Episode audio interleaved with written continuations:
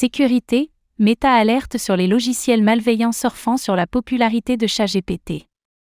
Les équipes de sécurité de Meta ont alerté le grand public sur la recrudescence de logiciels malveillants, capitalisant sur la popularité d'outils liés à l'intelligence artificielle comme ChatGPT. Au mois de mars, plus de 1000 liens frauduleux ont par exemple été bloqués.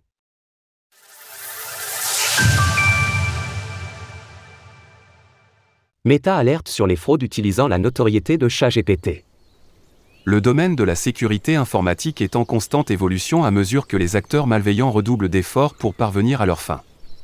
La popularité de l'intelligence artificielle, IA, ces derniers mois, et plus particulièrement d'outils comme ChatGPT, a poussé les équipes de Meta à informer le public sur ces nouveaux vecteurs d'attaque. Plus spécifiquement, il s'agira pour les hackers d'introduire des virus dans des outils liés à ChatGPT, comme des extensions de navigateurs ou des applications par exemple. Un utilisateur souhaitant alors gagner en productivité à l'aide de ces différents outils pourra ainsi télécharger un logiciel frauduleux par inadvertance. Guy Rosen, responsable de la sécurité des systèmes d'information chez Meta, explique d'ailleurs que les dites applications peuvent être tout à fait fonctionnelles.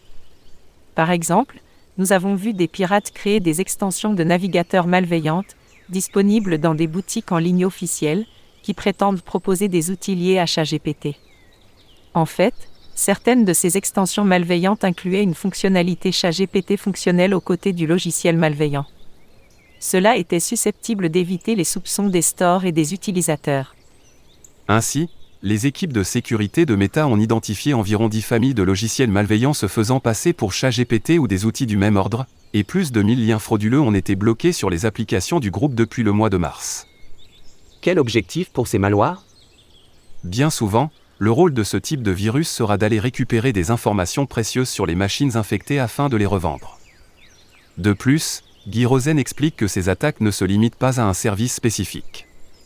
Elles pourront combiner les sources de propagation comme LinkedIn, Facebook et TikTok pour les réseaux sociaux, et Chrome, Brave ou Firefox pour les navigateurs web, de manière à augmenter leurs chances d'infecter des machines.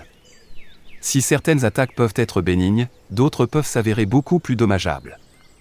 Pour le cas des crypto-monnaies en particulier, il peut par exemple exister des programmes frauduleux dont le rôle sera de trouver des holo wallets, dans le but de voler les clés privées stockées sur la machine.